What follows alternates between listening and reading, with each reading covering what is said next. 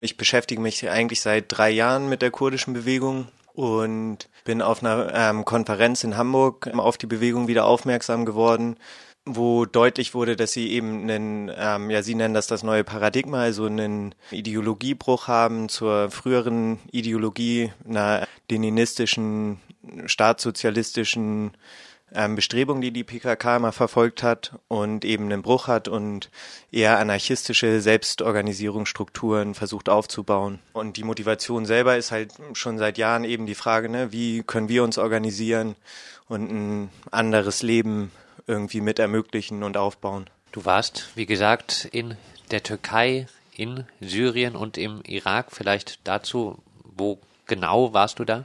Also wir sind ähm, nur durch die Türkei eigentlich durchgefahren, ähm, sind dann in Nordirak gereist und ähm, haben versucht vom Nordirak aus über die Grenze zu fahren und waren letztendlich dann in Syrien, also im östlichen Kanton Gisire von Rojava. In Rojava gibt es mittlerweile drei Kantone, die eben autonom verwaltet werden. Und das ist neben Gisire dann noch Kobane, was jetzt immer in den Medien ist, wo die starken Angriffe der ISIS stattfinden. Und Afrin, das liegt ganz im Westen. Was waren die Unterschiede in diesen Regionen, die du wahrnehmen konntest? Es wird ja jetzt in den Medien auch ein großer Unterschied aufgemacht zwischen den Kurdinnen und Kurden im Irak, zwischen denen, die dort von Basani regiert werden, unter denen wohl die Peschmerga-Kämpfer sind, und jetzt den Kurden in Syrien um Kobane, die der PJD nahestehen, die PJD dann wieder der PKK nahesteht. Gibt es da große Unterschiede, die auch erlebbar sind? Ja, also dazu muss ich sagen, ich war jetzt selber ähm, im Irak halt nur ähm, eigentlich zur Durchreise auch. Und letztes Jahr auf einer Reise war ich länger da und viele Menschen in der Bevölkerung sind da halt zwiegespalten, gerade im, im Irak, also von den Kurden, weil sie auf der einen Seite halt alle im, in der Struktur ähm, von, von dem Basani-Clan beziehungsweise der anderen ähm, großen Partei, die PUK, die es da gibt, ähm, wo Talabani der Oberhaupt ist sozusagen, weil beides sind eigentlich feudale ähm, Clan-Strukturen. Und ähm, eben die Menschen profitieren klar von dem Staatssystem, und auf der anderen Seite sympathisieren sie alle mehr oder weniger offen oder nicht alle, aber wirklich viele mit der kurdischen Bewegung, die aus der PKK heraus entstanden ist.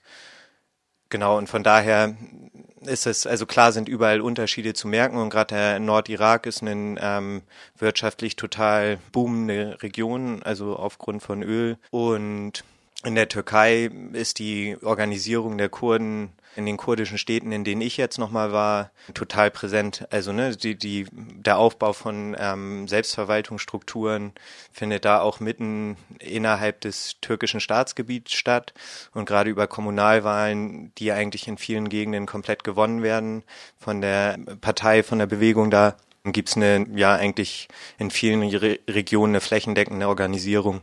Und das Besondere denn im syrischen Teil ist halt, dass als der syrische Staat 2012 zusammengebrochen ist, dass dieses Vakuum, was da war, einfach ähm, von der Organisierung, die vorher schon immer wieder bestanden hat in den syrischen Gebieten, die immer wieder unter Assad auch äh, angegriffen wurde, beziehungsweise ganz früher noch auch zum Teil geduldet. Also Abdullah Öcalan ist ja, ähm, als in der Türkei der Putsch war, nach Syrien geflüchtet und konnte da auch immer mit, also mit vielen Leuten aus der PKK haben sie da Camps aufgebaut und im Prinzip ihr Rückzugsgebiet gehabt und von daher sind sie da auch immer schon verankert gewesen, aber sie haben sich eigentlich nie offen organisiert, bis halt irgendwie Öcalan in den 90ern eben fliehen musste und dann gefangen genommen wurde und bis heute ja in der Türkei auf einer Gefängnisinsel festsitzt. Und ähm, seitdem findet halt auch da immer mehr eine, eine bewusste Organisierung statt, die immer wieder angegriffen wurde.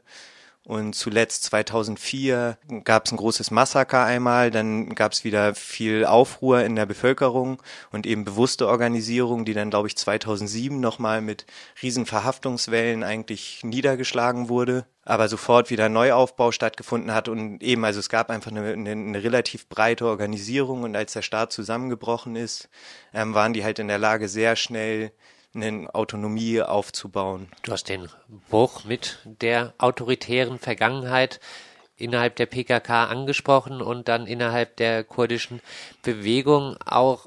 Ist es wirklich so, wie es versucht wird, uns mitzuteilen? Ist es wirklich so antiautoritär oder hier hat man ja dann auch oft den Eindruck, es werden aber trotzdem noch die Öcalan-Fahnen hochgehalten und äh, nur weil Öcalan jetzt ein paar anarchistische Klassiker gelesen hat, kann Mensch sich das hier oftmals doch nicht so vorstellen, dass es wirklich so anti-autoritär äh, dort vonstatten geht. Wie würdest du das einschätzen?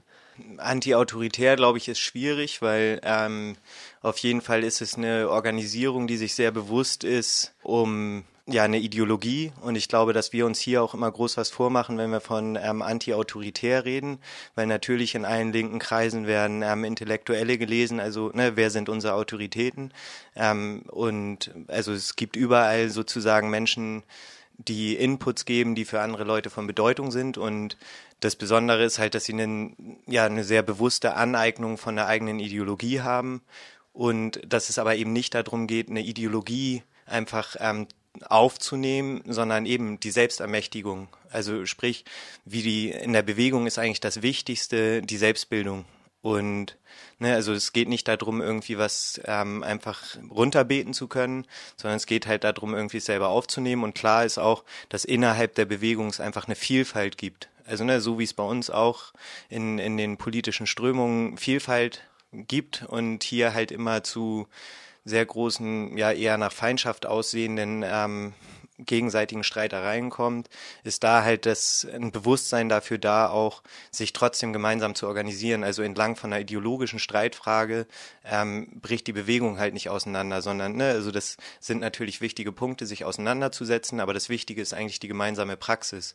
Und das, was wir kennengelernt haben, auch jetzt nochmal ganz klar an Praxis, ist eben, also ausgehend eben von der Ideologie, die halt anders als viele Linke eben auch ähm, einen, einen geschichtlichen Ansatz wählt, wo sie sagt, das Patriarchat steht am, also für sie am Anfang von Herrschaftsverhältnissen und somit halt die Überwindung ähm, von Herrschaft und der heutigen Form, also einer Marktwirtschaft oder Kapitalismus, eben auch immer eine Frage der Überwindung einer patriarchalen Gesellschaftsstruktur ist.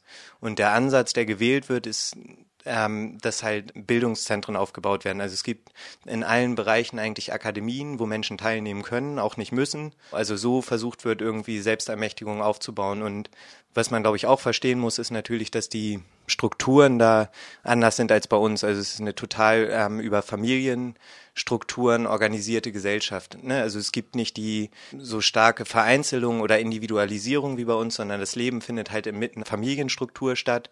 Und wenn jetzt zum Beispiel eben was sehr stark gemacht wird, ähm, ist eben Bildung für Frauen und eine, eine Frauenorganisierung aufzubauen und darüber gibt's halt einen riesen Einfluss immer in die Gesellschaft rein, weil wenn ein Mensch irgendwas macht, dann betrifft es halt äh, innerhalb der Familie immer einen relativ großen Rahmen.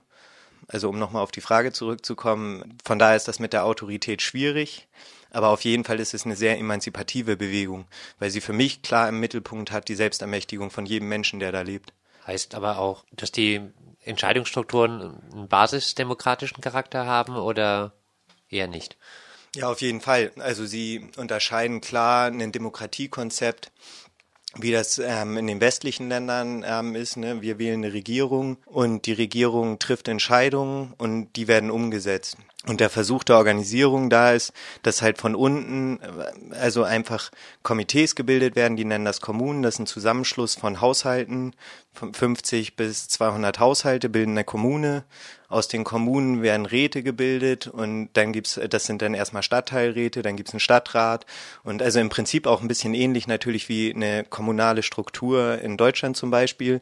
Aber der Unterschied ist halt die Vernunft oder das Bewusstsein der Regierenden.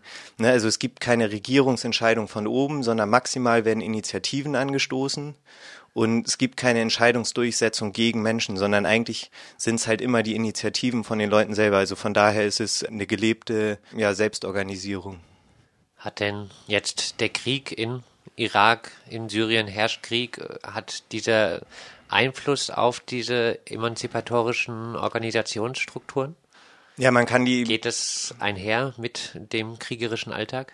Ja, also erstmal, ähm, was die Freunde uns da auch und Menschen, die wir immer wieder getroffen haben, auch gesagt haben, ist, dass wir klar ähm, auch hier erzählen sollen. Ne? Also es gibt ein normales Leben. Also der Krieg ähm, von weit weg sieht immer anders aus, als wenn man dichter dran ist. Und in dem Gebiet, wo wir waren, waren selber, das ist ein relativ großes Kanton, wo jetzt vielleicht noch, ich weiß nicht genau, 200, 300.000 Menschen leben. Und also der Krieg ist jetzt nicht als eine militärische Konfrontation überall anwesend. Was anwesend ist, ist einmal das Embargo, also sprich die Leute ähm, leiden drunter, dass halt ähm, die Grenzen in alle Richtungen zu sind und dass die militärische ähm, Verteidigung, also das ist auch immer noch mal wichtig dazu zu sagen, ne, die PKK verfolgt keine Ideologie, also es ist in Rojava jetzt nicht direkt die PKK, aber es ist ja eine Struktur, die ideologisch ähm, mit denen auch verbunden ist.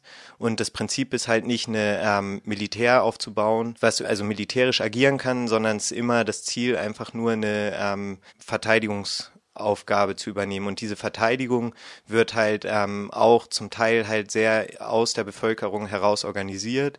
Und dann gibt's die JPG und JPG, also die gemischten und die Fraueneinheiten in der Guerilla, die jetzt auch ähm, eben zum Teil in Kobane oder woanders kämpfen. Das sind schon professionelle Guerillastrukturen die aber eben auch sehr eng verwoben sind mit, mit allen möglichen Menschen, die da leben. Also ne, jeder hat eigentlich ähm, Verwandte, die da drinne sind und Freunde und das ist halt, also ist sozusagen auch Teil des Alltags natürlich und in der Region auch gar nicht voneinander ganz loszulösen. Also es ist sehr schwer, glaube ich, für mich auch von hier aus zu verstehen, so diese, dieses Zusammengehen von beiden. Und in der Bewegung selber ist es halt auch ein sehr wichtiger Punkt, sich eben mit der Gewaltfrage auseinanderzusetzen, weil das auch als eine Grundlinie von patriarchaler Herrschaft verstanden wird und von daher auch zur Ausbildung innerhalb der Guerillastrukturen der meiste Kampf eigentlich ähm, immer mit sich selber besteht, eben in der Frage, was ist Gewalt und ähm, ja versucht wird, ne, äh, immer eine Ethik in jeder Handlung präsent zu haben. Also niemals im Krieg, also wie das in dem PKK-Geschichte auch immer wieder passiert ist,